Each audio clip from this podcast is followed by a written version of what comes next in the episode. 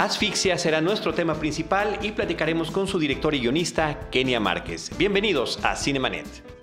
El cine se ve, pero también se escucha. Cinemanet. Con Carlos del Río, Enrique Figueroa, María Ramírez, Diana Gómez y Roberto Ortiz. Cine, cine, cine y más cine. Bienvenidos. Cinemanet. Arroba Cinemanet en Twitter, facebook.com diagonal Cinemanet, Cinemanet 1 en Instagram y Cinemanet 1 en YouTube son nuestras redes sociales. Yo soy Charlie del Río, les doy la más cordial bienvenida, les agradezco que nos acompañen. Eh, me da mucho gusto recibirlos a nombre de Paulina Villavicencio, la productora general de este episodio, desde los estudios de Disruptiva y saludo a Enrique Figueroa Anaya. Mi estimado Charlie, amigos de Cinemanet, como siempre un gusto estar acá en un Cinemanet más. Muchas gracias. Y bueno, nosotros muy contentos por darle por primera vez la bienvenida en los micrófonos de Cinemanet a la realizadora Kenia Márquez. ¿Cómo estás, Kenia? Muy bien, muchas gracias por la invitación. Gracias a ti por, por, acompañarnos. Es un gusto tener la oportunidad de platicar contigo. Estamos grabando este episodio eh, algunos días antes de que se estrene tu película. Asfixia es el título de este segundo largometraje que nos entregas y que vamos a platicar a lo largo de este programa. Eh, lo que siempre le preguntamos eh, como primera, primera cuestión a nuestros directores invitados es que nos platiques muy brevemente, sin spoilers, de qué trata la película, cuál es la premisa de Asfixia. Pues creo que Asfixia es una historia de amor, de un amor de una madre hacia, hacia su hija, un amor inmenso que la hace atreverse a hacer muchas cosas que antes no, no había pensado que, que tendría que hacer o que lograría hacer. No, no, sé si lo hice bien, pero. Está excelente, está excelente, me parece que para arrancar. Es que para spoilear, o sea, como no spoilear ya me causó ahí problemas, pero, pero que para arrancar sí funciona, ¿no? Excelente. Ya ustedes me salvan. Enrique. Bueno, Kenia, pues felicidades por la, por la cinta. Y pues como siempre, tú, bueno, en este caso tú le escribes, ¿cuál es el origen de, de la cinta? ¿En qué te, en qué te basas en, pues, en todo este universo de asfixia? Pues mira, es una segunda parte de una trilogía que estoy eh, o que tengo la intención de hacer. La primera parte fue Fecha de Caducidad, que fue mi ópera prima que hice en el 2011 y, y que ahí abordaba los temas de la discriminación, del prejuicio a partir de la imagen, de cómo formamos juicios y tenemos prejuicios a partir del aspecto de una persona y también evidentemente pues hablando del contexto que ocurre en nuestro país y asfixia es la segunda parte eh, obviamente surgió y teniendo como personaje principal a una albina y quise llevar como el tema de la discriminación al extremo, es decir, eh, pensando en este personaje tan peculiar como son las personas albinas y también ella es un personaje que que arranca la película justo saliendo de la prisión y buscando como reinsertar, reinsertarse a la sociedad, que eso también evidentemente es muy complejo para las personas que, que están en prisión y que intentan de alguna forma como empezar su vida y, y pues en este caso también hay como mucho prejuicio en torno a esto. Y creo que esa es como la premisa personal. Evidentemente hay otros temas por ahí que están como el amor de una madre, el amor de una pareja, el amor imposible, eh, el abandono, la soledad. El anhelo, el amor también. El, anhelo de amor, el anhelo, el tener la oportunidad de, de ser feliz y no y dejarla ir, ¿no? Y creo que de alguna u otra forma es una película muy amable, no, aunque toma, aunque toca temas difíciles como pues es como el, hablar de la prisión, del abandono, de la violencia entre el hombre y la mujer, pues creo que de alguna forma eh, es una película esperanzadora. Cuentas en tu reparto con Enrique Arreola, que es un hombre que hemos visto de manera constante en el cine mexicano contemporáneo, lo cual es un deleite porque ha hecho cosas interesantísimas. Me parece que esto suma fabuloso a su, a su trayectoria, a su carrera, a esta presencia de la que estoy hablando, pero al mismo tiempo integras como este personaje de esta mujer albina a una no actriz, a una persona que te costó trabajo encontrar, eh, llegar a ella, que finalmente me parece que aporta muchísimo a la película y que al final de cuentas, ah, te lo digo, y todo lo que te diré será siempre desde, desde la silla del espectador, parece que no se nota esto que nos enteramos después por notas de producción o investigaciones de el, trabajo que significó encontrarla, adaptarla y parece que es una actriz consumada, lograste integrarla muy bien, pero eso implicó algunos retos como tener que filmar la película en orden cronológico. Fue muy difícil ese proceso porque las personas albinas, por su condición y por la ignorancia que tenemos en general todos, es decir, siempre se cree que el albinismo o la mayor parte de la gente piensa que el albinismo es una enfermedad, es un castigo, es raro, o sea, hay como una serie de, son brujos, ¿no? Hay como una serie de mitos que hacen que de alguna forma los albinos se sientan incómodos, ellos son muy introvertidos, eh, sienten evidentemente las miradas de todos nosotros, ¿no? Por su peculiaridad y evidentemente pues son personajes que no les gusta sociabilizar mucho y encontrar a alguien que rompiera con todos estos tabús y que se atreviera a estar en una pantalla fue muy difícil. Yo creo que tardamos como tres años más o menos en buscar a, la actriz en toda la República. Fue en Guadalajara, en Guanajuato, en Mérida, en Monterrey. Hicimos como una convocatoria y yo iba conociendo... Eh, pues personas albinas y sabiendo si tenían como el interés o no, encontramos una actriz española, albina, pero evidentemente no, no iba a entender ni la todo este contexto mexicano, pues hablaba como española, no lo lograba. Entonces, finalmente apareció muy cercano a la fecha de rodaje, después de tres años, casi faltando un mes y medio. Eh, vi un video de Café Tacuba que se llama Blanco, en donde ahí la vi a ella, era su primer como experiencia de como, como, como modelo, porque ahí más es como modelo. Y pues la, la, busqué titánicamente, o sea, fue como ir buscándola en redes, con, con Café Tacuba, o sea, fue como... Todo un rastreo. Todo un rastreo hasta que finalmente ella estaba como un poco... Mm, no, no tenía como la certeza si lo quería hacer. Y finalmente hice un casting con Raúl Briones, justamente, que fue tremendo. Fue muy determinante para mí porque yo sentí que tenía una fuerza en la pantalla que se ve. Sí, se nota. Y sentí que ella sí podía interpretar, no solo ser Albina, sino que sí podía interpretar el personaje de Alma y por ende actuar. Que eso a mí me preocupaba mucho porque de repente yo veo películas de actores naturales o no actores y pues yo sí veo que pajarean o... Y entonces yo me distraigo mucho. O sea, yo sí... Pues yo sí amo a los actores. Bueno, ahora fue un placer, la verdad, Joana, porque aprendí a dirigir desde, otro lugar y desde con, otra humanidad. Creo que el dirigir a un no actor es como una catarsis para el director porque de alguna forma uno cuenta lo que le toca o le toca en su alma y el compartirlo con alguien tan cercano para poderlo sacar es más complejo pero fue muy gratificante, la verdad, trabajar con, con, Joana. Fue un periodo muy largo, tuvo que cambiarse de casa. ¿Dónde vivía originalmente? Ella vive en el norte de la ciudad, en La Herradura, una cosa así, y, y pues fue cambiarla a la Portales, subirla al metro, este llevarla a Tepito, vender cosas en Tepito, ir al reclusorio.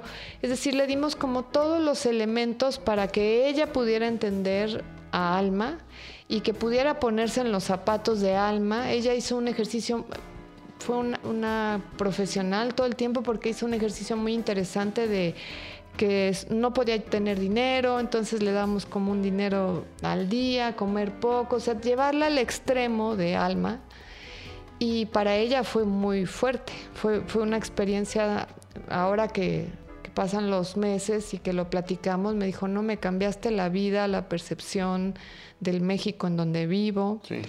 Y fue tener como una confianza en ella. Los albinos no ven bien, ellos... Eh, eh, ven hacia lo lejos, no ven y conforme se van acercando cobran como foco, por decirlo así, van enfocando. Es por fotosensibilidad me voy a imaginar, Por fotosensibilidad, es decir, que ellos ven bien como a la cercanía de 20 metros, 30 metros y después ya no.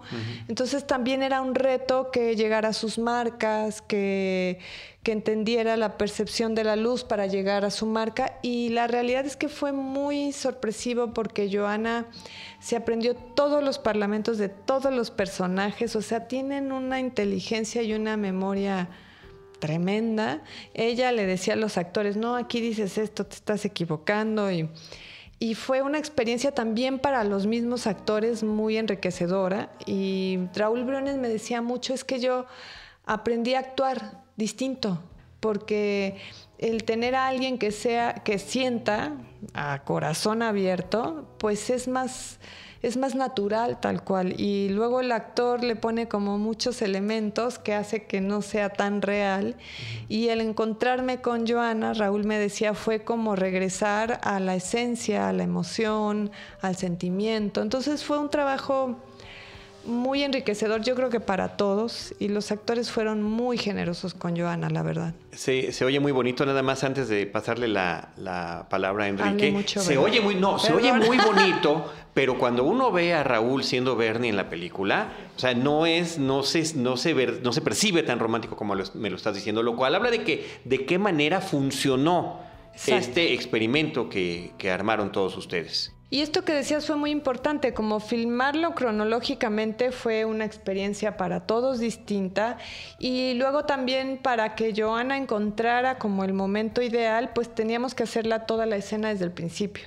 O sea, no podíamos hacerla como se filma en el cine, a pedacitos, porque para ella le funcionaba entrar en la emoción dramática total y evidentemente para ella era un desgaste emocional terrible. O sea, yo creo que Joana fue una una gran profesional que se aventó así por el precipicio y lo hizo increíble y, creo que en la pantalla, como tú bien dices, no se ve una diferencia, no se ve que es una actriz natural, según yo, y que eso era lo que yo quería lograr. Eh, Enrique. Sí, no, y es una gran reflexión esta que, mencionas y no, adelante, este podcast es para que hables, Kenia. Eh, digo, esta reflexión sobre todo en los últimos años en donde se ha discutido eh, lo de los no actores, los actores con formación, este, este, punto añade a, esa reflexión y creo que resulta muy positivo. Hay muchos elementos presentes en la película. a mí me llamaron de inicio, porque con eso arrancas un poco la película, dos. Una, que de hecho es, el nombre de una de tus actrices, el nombre de uno de tus personajes, eh, y es toda la paleta de colores, de colores basada en el azul, ¿no? Y el Pero otro que además así se llama, eh, es el nombre verdadero de, la actriz, ¿no? Sí, sí, Azul Magaña. Y el otro elemento, y que van conectados, es el del agua, ¿no? empezamos en una lluvia y acabamos en, en, el mar. ¿no? Eh, cuéntame un poco de, la importancia de estos elementos eh, que resultan también pues, muy importantes dentro del lenguaje de, cine de esta película. Pues mira, para mí el agua era como elemento, el elemento esencial de la película, para todos los personajes, porque creo que siempre me cuestionaron mucho que por qué asfixia y para mí era el nombre perfecto, porque creo que todos los personajes se asfixian en algún momento de la película, para bien o para mal. Y, en el caso de Clemente, que es el personaje que interpreta Enrique Arreola, pues evidentemente el agua representa el elemento más mm, lamentable después de la pérdida de su hijo. Eh, esa construcción de ese personaje fue muy compleja porque en algún tratamiento del guion intentábamos como plasmar su historia tal cual, ver cuando su hijo se ahoga, como esta angustia de no poderlo sacar. Y luego sentí que no era importante, sentí que lo más importante era ver el dolor de este hombre y saber hasta dónde la pérdida y la poca resignación y la culpa te puede llevar a trastocar tu vida hasta desconocer realmente el, verdadero encuentro del amor, por decirlo así, ¿no? Por, por pensarlo utópicamente, ¿no? Y también quería, ya no sé si me desvié, pero también quería como explorar esta parte del destino, que siempre el destino nos pone ahí todo, creo yo, o, no sé si soy muy romántica, y luego uno va tomando decisiones para bien o para mal.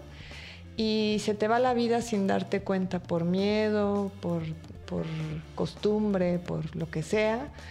Y esta era como el encuentro entre Alma y Clemente y que evidentemente el agua formaba como una parte esencial de las emociones y sentimientos que tenían los personajes. En el caso de Alma era la libertad, en el caso de Clemente pues era su propia prisión. Y también decidimos filmar cuando estaba la ciudad nublada, que, había lluvia, si nos llovía era increíble porque aportaba como a la película, o sea, fue como cuidar esos elementos eh, permanentemente que yo de repente siento que el espectador quizá no lo eh, estructura tal cual, pero la sensación que te viene al ver la lluvia en determinados Porque inclusive el color de piel de Alma eh, parece azul, ¿no? O sea, es, un brillo muy bonito que termina eh, pues, siendo muy romántico, ¿no? Exacto, y era lo que buscábamos, como darle esta cosa celestial. Sí, pues es un ángel, ¿no? Que es un ángel. Aunque luego le dice, no, pues no, todos los ángeles. Pues no, todos son. pero era como esta idea de crear esta cosa celestial, este blanco luminoso, y la oscuridad y el contraste de Clemente, que es la oscuridad total. El, agua, ¿no? Como este elemento que lo mismo te puede soportar y sostener, ¿no? Que es también visualmente representado en algún momento de la película, como te puede asfixiar, ¿no? y en eso todo lo que hay, todo lo que hay en medio. Y, otro aspecto ahí que manejas mucho en esta película es el tema de los reflejos. Eh, los reflejos en el espejo, los reflejos en el agua o la distancia que puede haber a través de un vidrio, ¿no? Me parece que a lo largo de la película está todo, inclusive hasta la última toma de la cinta, ¿no? Donde finalmente, sin ser spoiler, no se combina cielo y, agua al mismo tiempo. Fue, para mí era importante, siempre trabajé mucho con el fotógrafo esta parte de que los personajes se reflejaran permanentemente y que vieran su, su yo en la circunstancia como más compleja en la que cada uno está y sobre todo en, en alma, que que realmente es el personaje que tiene como más tropiezos y que se puede decir que tiene como un conflicto más fuerte porque, porque siente que está todo perdido y siente que, no hay otra salida y que esta, este reflejo permanente de ella nos hace también, o yo tuve la intención, espero haberlo logrado, que el espectador se sintiera reflejado también cómo observa, cómo crea sus juicios, cómo crea sus propias historias a partir de lo que se presenta a un personaje, cómo puedes pensar que un personaje sale de prisión y e, es un asesino. Y quizá la circunstancia lo llevó hacia ese lugar y ya nos tornamos con juicios muy este, perversos, que es como un, un poco la trilogía que yo estoy como trabajando. No sé si es redundante, pero son como mis fantasmas. No, me permites intervenir, Enrique, porque justamente eh, antes de que nos dijeras que, está pensada como, como, una trilogía, siendo esta la segunda entrega de tus películas, pues sí encuentra uno muchísimos vasos comunicantes entre fecha de caducidad y asfixia, ¿no? Bueno, en de entrada, tanto tú como eh, Alfonso Suárez son los guionistas de ambas películas.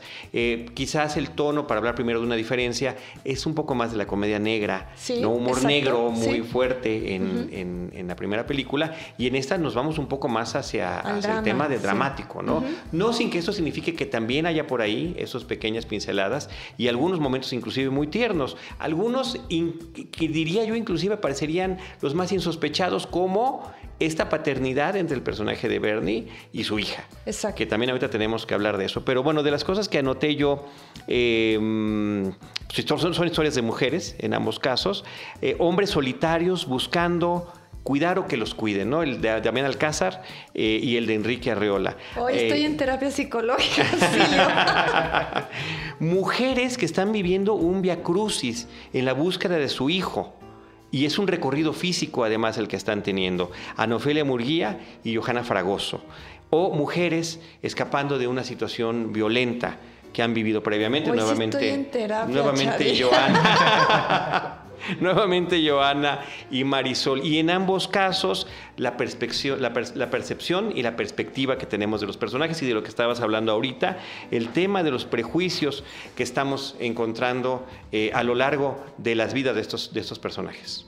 Y, uy, es muy fuerte todo lo que me dices, pero ciertamente estoy como, o sea, busqué eso en las dos guiones y mm, trabajarlo con Alfonso ha sido un gran placer porque ha logrado mm, acoplarse a todo toda esta búsqueda que tengo yo desde hace muchos años con estos temas que son recurrentes y que ahora justo en mi tercer guion que estoy eh, trabajando, eh, también hablo de la discriminación, también hablo de la pérdida, pero ahora a través de los ojos de un adolescente.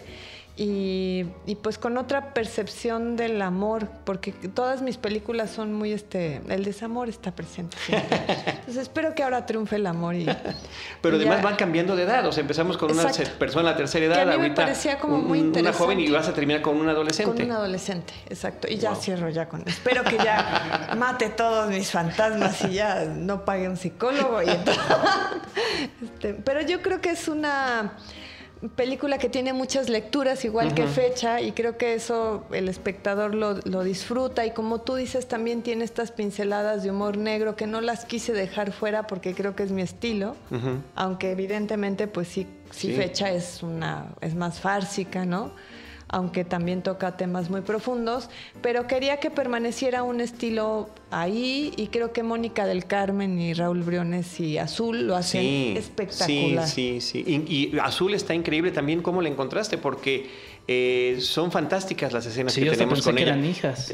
o sea, que era su hija. Que era más, sí, fue una, ah, teoría de, Enrique, ¿no? Mía. Ah, sí. Pues mira, la verdad es que fue el mismo camino que con Alma, la buscamos como dos años. Fue todavía más difícil porque era una niña. Y, bueno, eh, Azul es de un pueblito que está cerca de Celaya la, y abrimos una convocatoria. Ella se presentó con sus papás en Guanajuato. Y desde que la vimos fue como, es ella, no había duda, es una niña muy inteligente que logró entrar en la ficción total, a ella improvisaba mucho y de repente a los actores como a Raúl o a Mónica, lo sorprendía porque entendía la trama totalmente, o sea, totalmente ella iba, ah, aquí tengo que sufrir, sufro, aquí tengo que enojarme, me enojo. Es una niña espectacular y creo que, que tanto a Joana como a Azul fue un gran encuentro el cine y para mí también un gran encuentro este, toparme con las dos. Háblanos del tema de la música, porque también termina siendo la voz de, los personajes, ¿no?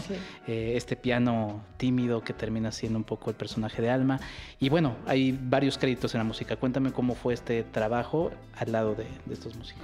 Fíjate que qué bueno que tocas todo esto, porque creo que eh, esta película es como en manufactura está muy bien hecha. Digo, la historia también, pero tiene una gran fotografía. Es sensacional.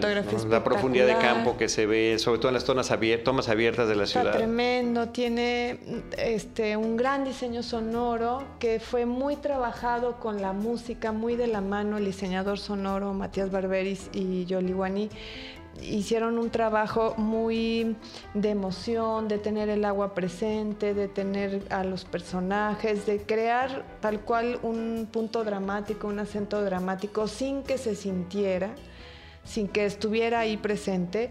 Y para mí era como muy importante que sí tuvieran un peso narrativo, que aunque yo no dijera cosas con los diálogos, la música y el diseño sonoro y la fotografía jugaran como un elemento ahí muy sensorial y que nos aportara lo que sentían los personajes y creo que sí, que sí se logró. La música, mm, ellos han trabajado para otras películas, es un grupo de, que se llama Radai, que es de Guadalajara.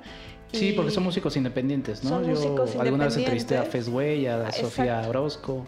Y tienen una música muy particular que yo desde que los oí me, sentía que ellos tenían que ser, nunca lo dudé, creo que ellos mm, lograron captar a, la película, lograron crear esta asfixia junto con Matías Barberis y hicieron como muy redondita la película. Bueno, eso creo, espero que el espectador ya me dirá. Sí, o sea, no es música como decías eh, telenovelesca, de vas a sentir esto porque lo vas a sentir y, y punto, ¿no? O sea, son elementos de los personajes diseccionados. Y a veces parece como diseño sonoro, se confunde mucho con el diseño sonoro y es música que eso es lo que a mí me, que busqué, que, se pudieran integrar las dos cosas.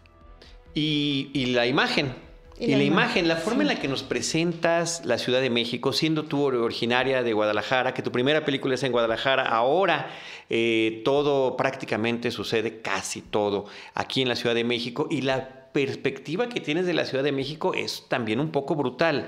Cuando uno ve a el personaje de Alma, a Joana, caminando por estos lugares de la Ciudad de México, prácticamente posapocalípticos, ¿no? Que era la intención. Para mí como provinciana. Este, cuando yo llegué a la Ciudad de México era algo este, tremendo, era una gran ciudad, era un abismo, era me perdí, bueno, me sigo perdiendo.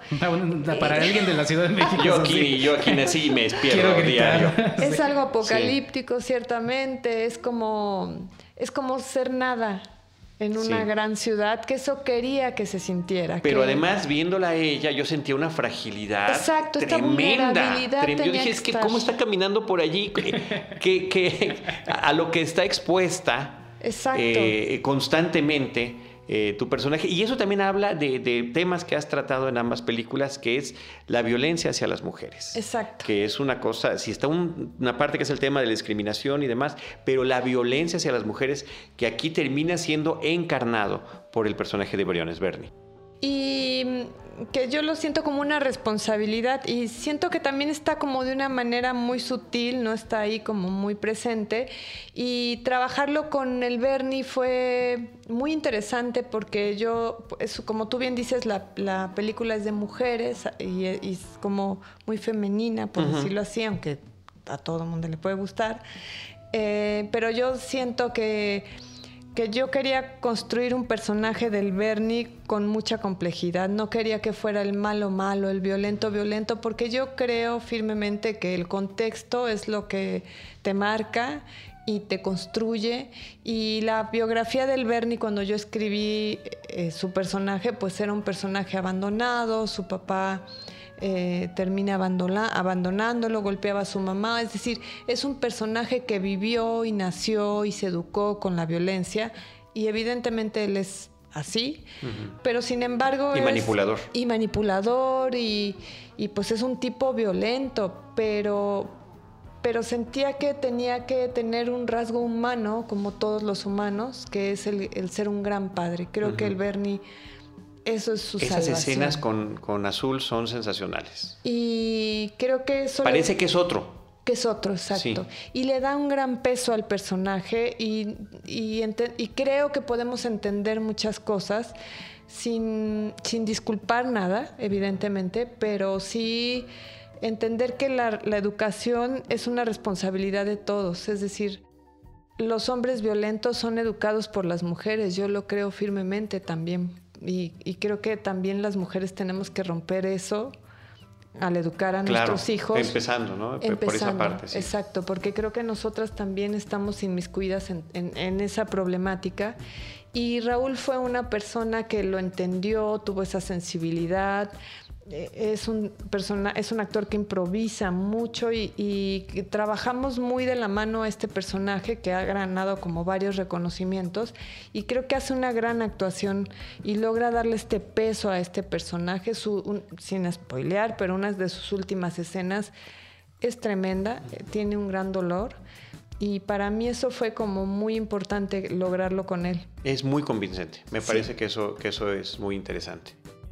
Bueno, y, nada más ya para ir cerrando, porque también es otra de las historias que está presente, quizá en menor medida, la del personaje Mónica del Carmen, ¿no?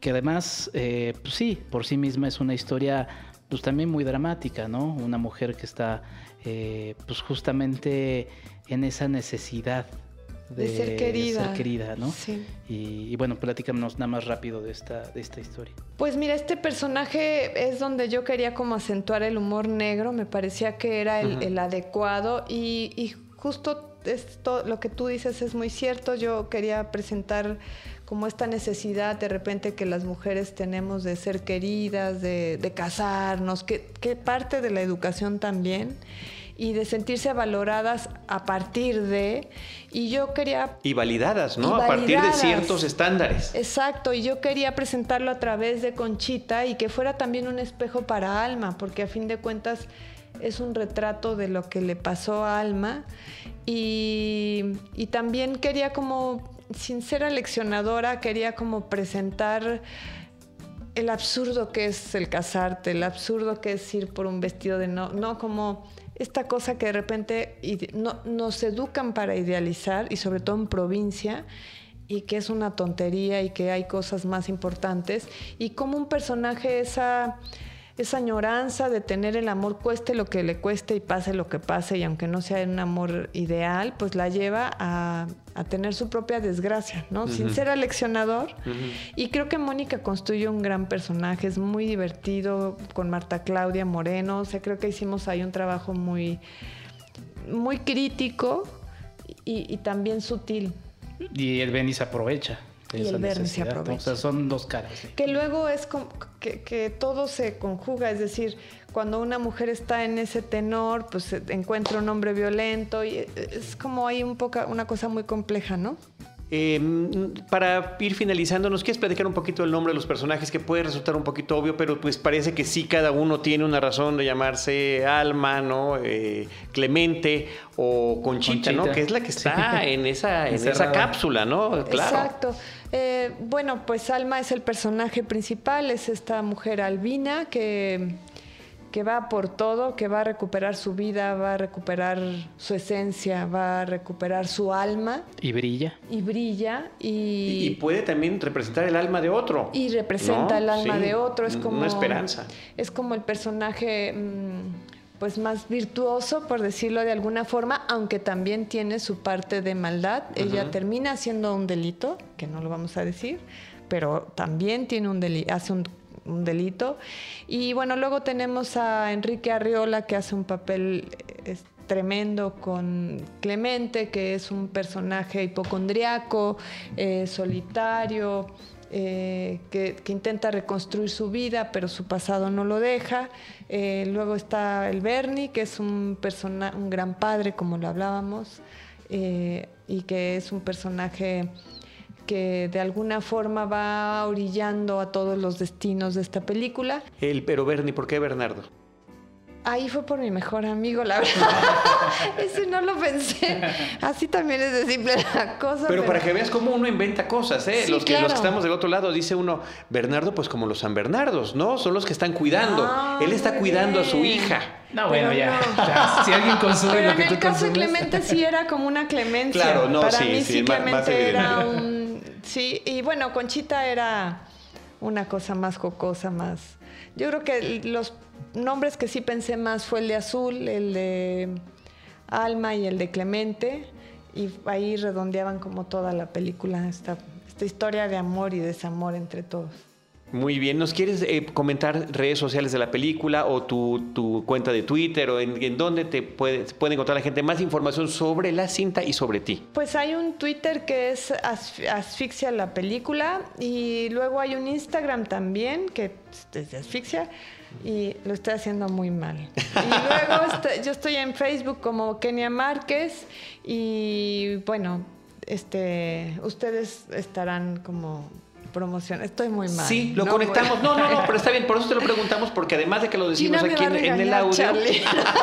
y Gina es regañona. No, no Gina, sí. Nos, nos, puede llamar, saludos a Gina Cobos, nos puede llamar la atención a todos. Sí, voy a traer mi acordeón ya, Charlie, te lo prometo. Pero se estrena el 18 de octubre en la Cineteca, en Cinépolis, en Cinemex. Eh, hay, que, hay que buscarla porque parecemos grabadora, pero pues tenemos una semana muy cortita y yo creo que esta película no porque sea mexicana, hay que verla. Creo que es una película muy bien hecha, es una buena película y es muy esperanzadora. Se, van a sorprender mucho cuando tengan la oportunidad de verla y ojalá que así sea. Y también preguntarte porque... Eh, Sería muy interesante, yo hace mucho que la vi, volver a ver fecha de caducidad. No sé si está en alguna plataforma, si está en DVD, si está en Blu-ray, ¿dónde, se puede ver? Está en Claro y Video. Claro y Video, perfecto. Y ahora eh, también está, puedo decir tiendas, Mix Todo, todo lo que quieras. Este, ahí está toda, ahí prevalece. Perfecto. Pero creo que es interesante verla porque se complementan. Bueno, al final de cuentas son parte de un, de un mismo espíritu. De un proyecto, exacto, sí, y de una identidad tuya como realizador. sí, muy fuerte. Muy fuerte.